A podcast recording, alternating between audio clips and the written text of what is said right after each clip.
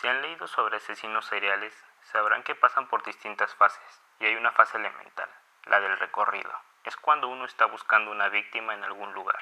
Son recorridos que pueden hacer por meses o años. Pero una vez que ubicas a alguien, pasas al acecho. Tienes a tu víctima.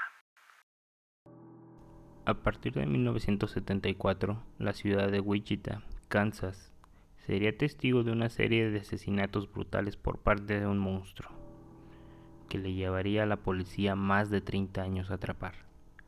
Nombrado asimismo BTK, debido a las palabras en inglés bind, torture y kill, o sea, atar, torturar y matar, que era pues la descripción de su modus operandi.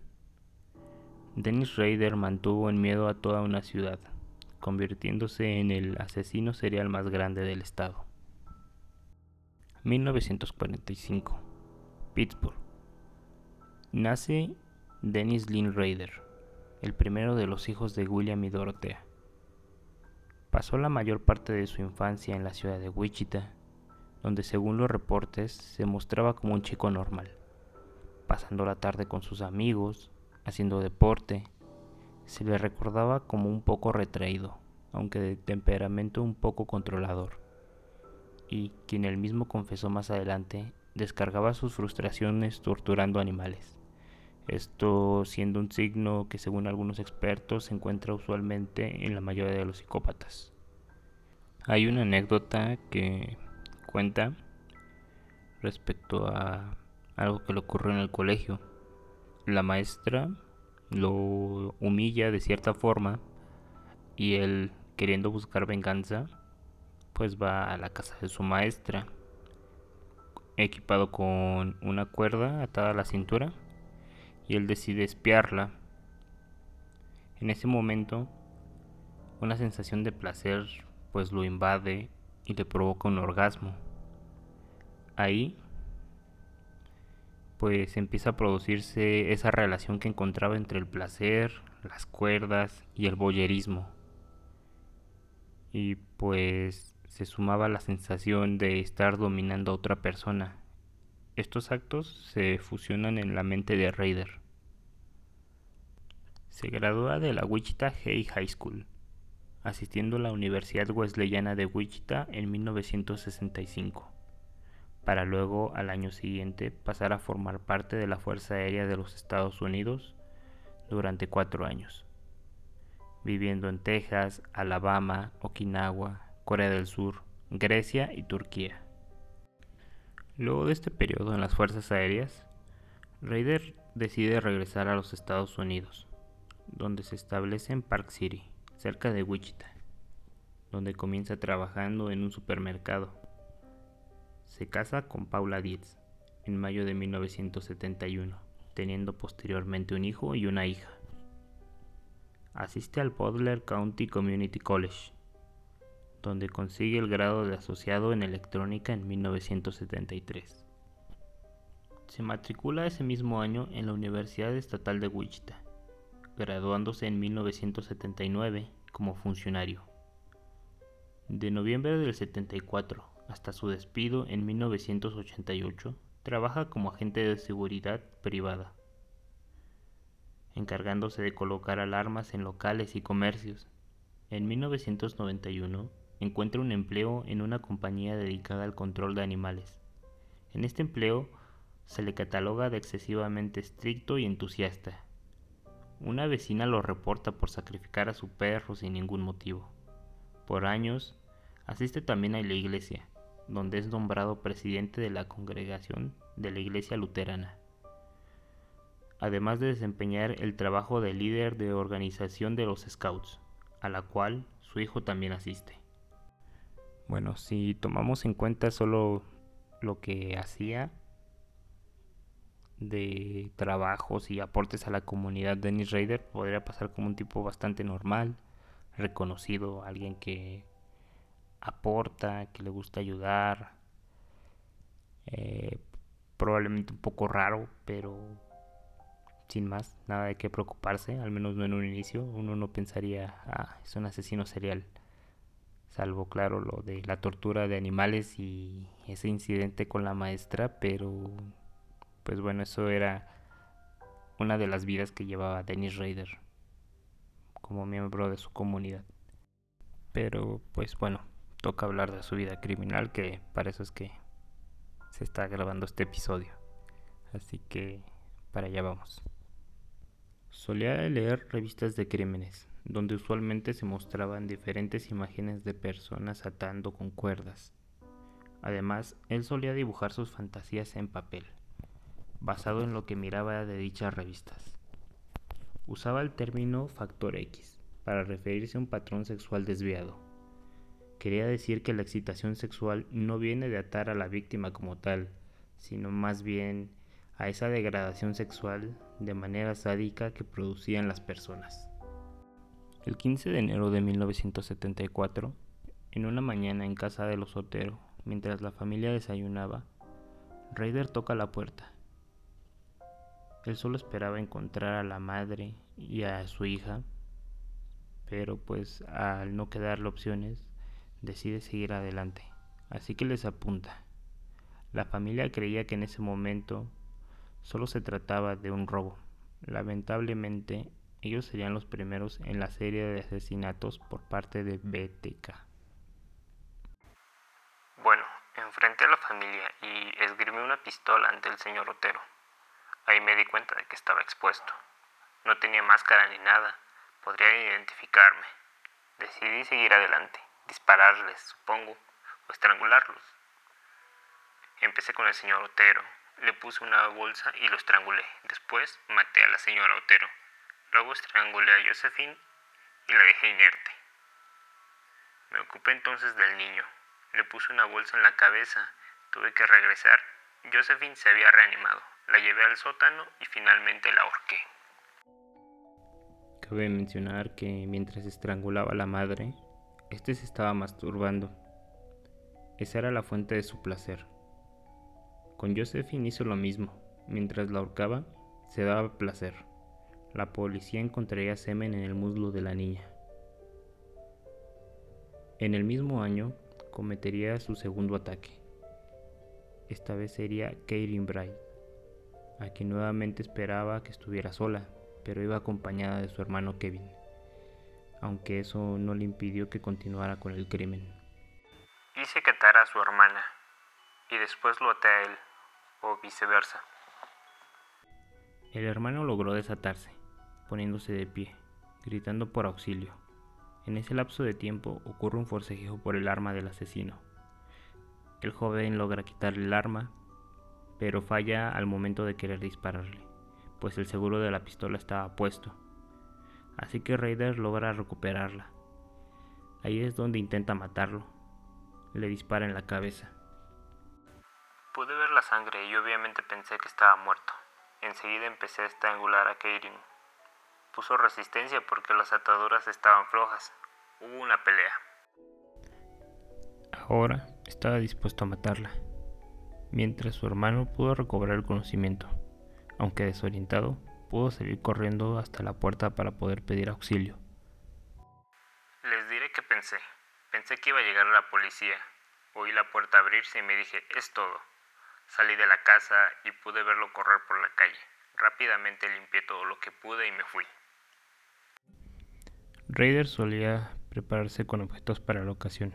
Estos consistían básicamente en bolsas de plástico, cinta adhesiva, cuerda, una pistola y unos cuchillos. Pero esta vez, por alguna razón, no se equipó así.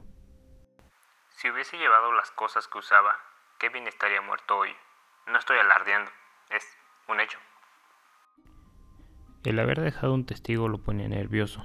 Sabía que estaba en peligro de ser atrapado. Fue estúpido el cometer sus primeros dos crímenes. Sabía bien que ese error había sido muy serio.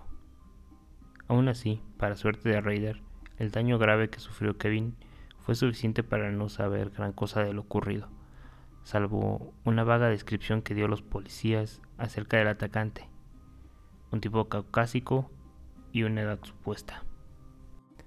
Meses después de su segundo asesinato, la policía detiene a tres sospechosos de ser responsables por el asesinato de los Otero. Raider no podía dejar que alguien más se adjudicara el crédito. Él quería incluso eso, la fama y reconocimiento. Se decide entonces a escribir una carta para el Wichita Eagle. Esos tres tipos que tienen detenidos solo están hablando para tener publicidad por los asesinatos de los Otero. Ellos no saben nada en absoluto. Lo hice todo por mi cuenta y sin ayuda de nadie. Tampoco se ha mencionado. Vamos a aclarar eso. La carta contenía bastantes detalles gráficos, algo que solo alguien que hubiera estado en la escena del crimen podía saber. De forma verbosa, o sea, que habla con bastantes palabras, con bastantes errores gramaticales y mal redactada. Menciona a ese alter ego asesino al cual se refiere como The Monster o el monstruo. Lamento que esto le ocurra a la sociedad. Es difícil controlarme. Ustedes probablemente me llamen un psicótico con una perversión sexual por colgar. ¿Cuándo entró en mi cerebro este monstruo? Nunca lo sabré. Pero está aquí para quedarse. ¿Cómo se cura uno mismo? Si piden ayuda por haber matado a cuatro personas, probablemente se rían de ustedes o llamen a la policía. No puedo detenerlo entonces. El monstruo continúa y me duele tanto como a la sociedad. Tal vez puedan detenerlo, yo no puedo. Buena suerte con la cacería. Al final de la carta concreta su imagen como asesino serial en el ojo público, apodándose como asesino BTK por su modus operandi como ya se había mencionado anteriormente.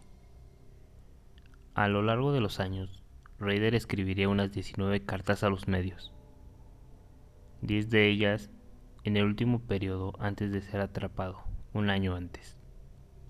En algún momento incluso llegó a preguntar a cuántas personas tenía que matar para que su nombre saliera en el periódico u obtener un reconocimiento nacional. Debido al nacimiento de sus hijos, Raider deja por un tiempo su vida de asesino, tratando de tener una vida familiar buena, siendo entre comillas un buen padre para ellos. Evidentemente, él regresaría y sería tres años después del asesinato de Karin, en marzo de 1977. Shirley Bian sería su próxima víctima, una joven madre de tres niños fue atacada por BTK luego de tocar a su puerta. Los chicos golpeaban la puerta. Gritaban desesperados. Ella se descompuso y vomitó. Le ofrecí un vaso de agua y la consolé un poco. Después procedí a atarla. Le puse una bolsa de plástico en la cabeza y la estrangulé. Al haber un tiempo prolongado entre su segundo y tercer asesinato, no se piensa de forma inmediata que haya relación con los crímenes anteriores, aunque después con varias pruebas se demostraría que sería el mismo asesino. Nueve meses después atacaría de nuevo. Esta vez él se refiere a esto como su crimen perfecto. La víctima era Nancy. Era una mujer soltera, vivía sola casa por detrás. Corté el teléfono, entré y esperé a que ella llegara.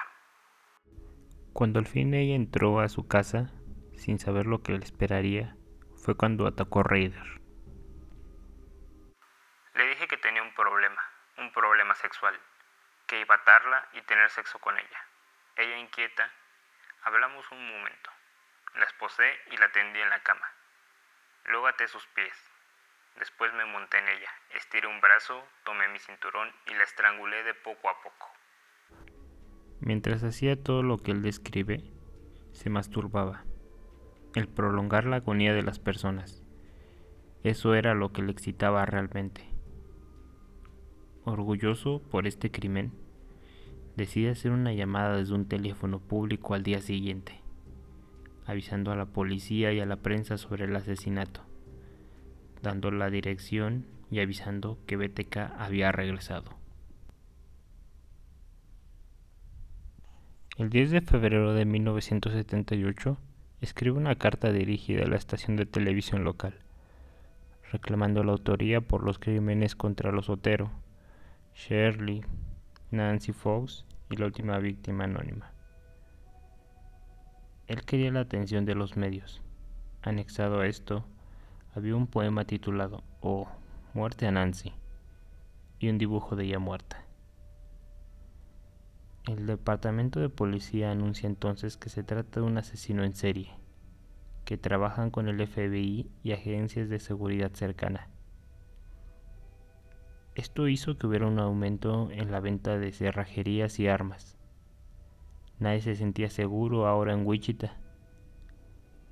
Raider tenía la atención que quería, provocando una ola de terror inimaginable en su tranquila comunidad. Quería demostrar superioridad ante una policía incapaz de detenerlo. Debido a su intermitencia entre un asesinato y otro, lo sometió al punto de que lo único que podían hacer era esperar a que apareciera nuevamente. Aquí ocurre un periodo de siete años sin ningún asesinato. En este lapso de tiempo se dedica a estudiar jurisprudencia criminal, con el fin de mejorar sus tácticas todo parte de una naturaleza obsesiva por hacerlo todo bien, teniendo una más refinada habilidad criminal.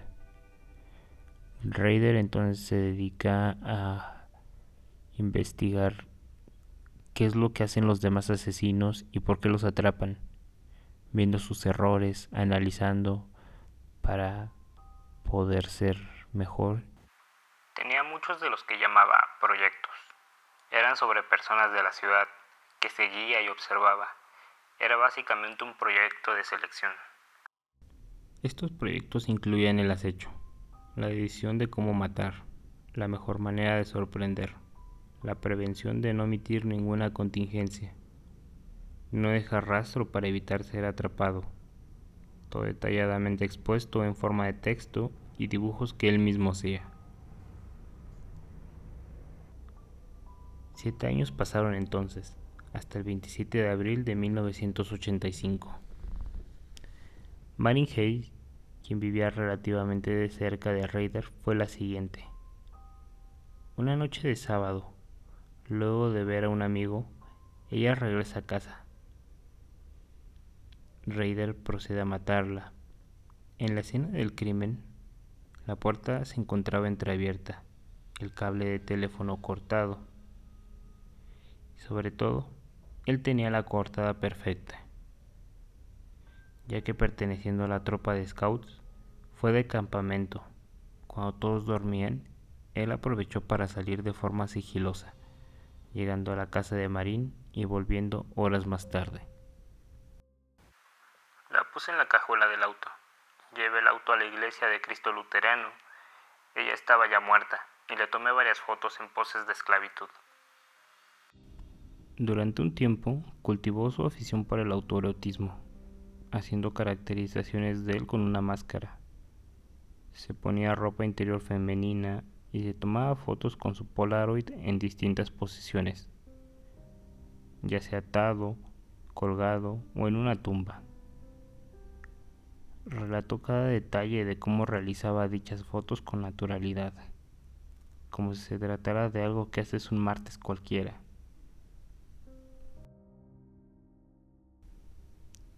El 16 de septiembre de 1986, para el asesinato de Vicky, se preparó bastante bien. Mientras ella llegaba de unas compras junto con su bebé, vete a la borda. Le apunté con una pistola y le dije que fuéramos al dormitorio. La ató, la torturó y la estranguló en su cama. El esposo, que fue quien la encontró, Tenía la esperanza de que pudiera seguir con vida, pero nada más lejos de la realidad. Vicky había muerto horas antes. Luego de cuatro años, BTK atacaría de nuevo, siendo un joven de 15 años quien encontraría el cuerpo de Dolores Davis de 62 años. La esposé, la até y finalmente la estrangulé. Mi plan era que al irme la tendería en una manta y la arrastraría para dejarla en la cajuela de mi auto. Se me complicó algo. El cuerpo fue encontrado bajo un puente y este fue el último asesinato que cometió Dennis Rader.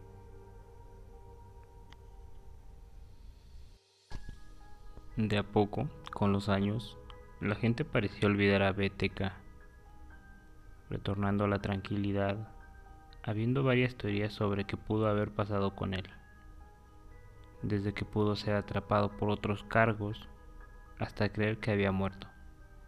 Sin embargo, 30 años después de su primer asesinato, en 2004, Raider volvería. El periódico local, The Wichita en memoria de la familia Otero, víctimas de los brutales asesinatos en 1974, escribe un artículo sobre el crimen. Raider leyó este artículo y pudo ignorarlo, pero decidió no hacerlo. En dicho artículo, el autor expone su creencia del poco conocimiento que tenía la gente de Wichita en 2004 sobre la clase de tensión que se vivía durante el periodo activo de BTK. Menciona que usó el caso para una exposición de su escuela un año antes y se sorprende de la reacción por parte de su clase. Ninguno de los estudiantes había oído nunca sobre lo ocurrido. Ellos no lo recordaban, ya no sentían miedo. Dennis les enseñaría entonces. En marzo de 2004, con una carta al mismo periódico, BTK toma el crédito por el asesinato de Vicky Weberly, el cual no había sido públicamente atribuido a su autoría. A base de cartas, él comienza a mandar mensajes con pistas relacionadas con la ubicación de paquetes por toda la ciudad.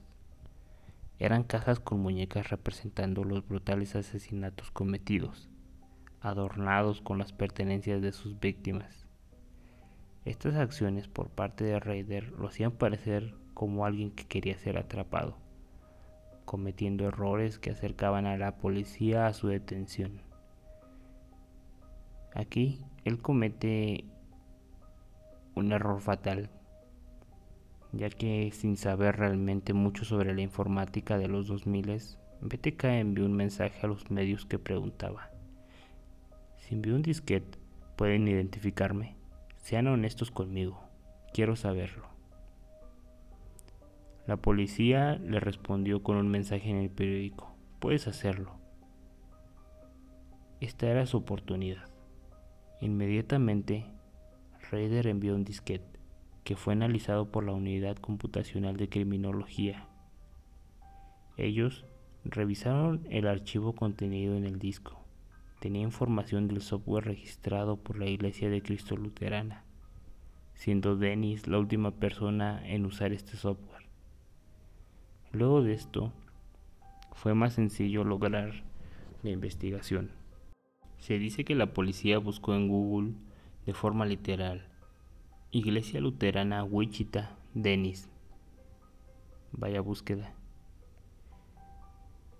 Fue entonces que encuentran el resultado de una iglesia luterana con un presidente de congregación llamado Dennis Radner, por lo que deciden ir pues en esta dirección lo cual fue pues más sencillo para lograr la detención de Dennis.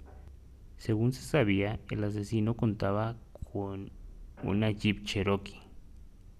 La policía, al llegar a la casa de Dennis, ven estacionado afuera una Jeep. Aún así, esto no era suficiente para poder meter a la cárcel a Dennis. Necesitaban algo más. Entonces, ellos deciden hacer una prueba de ADN. Por alguna razón no se la hacen a Dennis, pero deciden hacérsela a la hija de Dennis, solicitando una prueba de sangre que ella se había hecho en la universidad como parte de uno de los requisitos para ingresar en ella. Ahí descubren que las pruebas pues son similares y encuentran ADN similar de Dennis que en las víctimas que habían encontrado, por lo que se decide entonces capturar a Dennis. Siendo entonces el 25 de febrero de 2005 arrestado. La policía encontró fotos junto con la licencia de conducir de Vicky. Estas estaban pegadas en un casillero de la oficina de Raider. Una vez atrapado, él confiesa durante 33 horas todos los crímenes. No guardó nada. El 2 de marzo de 2005 fue despedido de su trabajo en el ayuntamiento debido a haberse ausentado sin aviso, sin saber que había sido arrestado siete días antes. Esto ya es el colmo, te meten a la cárcel y también te despiden. Pero bueno, supongo que lo terminó mereciendo.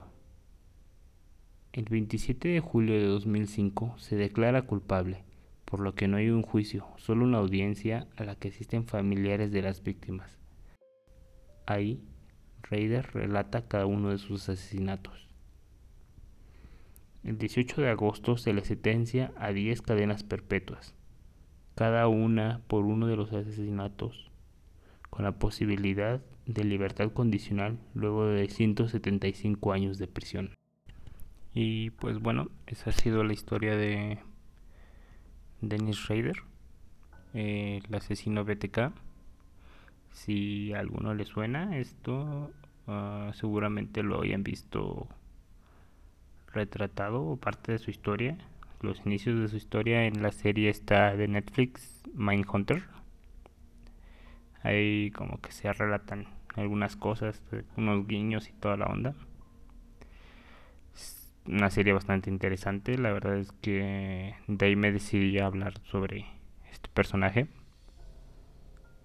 Un personaje pues bastante egocéntrico, bastante necesitado de fama. Él quería ser pues básicamente alguien famoso. Necesitaba toda la atención posible.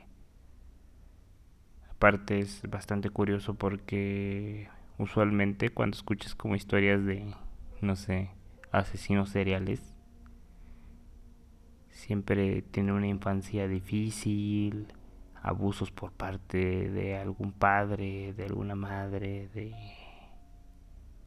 de alguien ahí que los torturaba y Denis pues en realidad tuvo como una infancia bastante normal pero pues se terminó convirtiendo en un asesino serial. Espero que hayan podido disfrutar este episodio. Eh, ya el podcast ya pudo llegar a Apple Podcast. Estamos en iTunes, mm, Spotify, Google Podcast y me parece que alguna otra plataforma por ahí, pero las tres importantes son esas.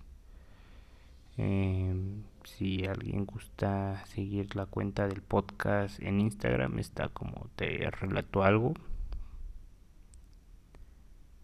Eh, también si gustan dejar sus comentarios, mm, no sé, decirme si estuvo, qué tal estuvo, estuvo bien, estuvo mal, bastante aburridón algo que mejorar, también se agradece bastante. Y creo que eso sería todo. Así que bueno, sin más, nos escuchamos próximamente en un nuevo episodio. Adiós.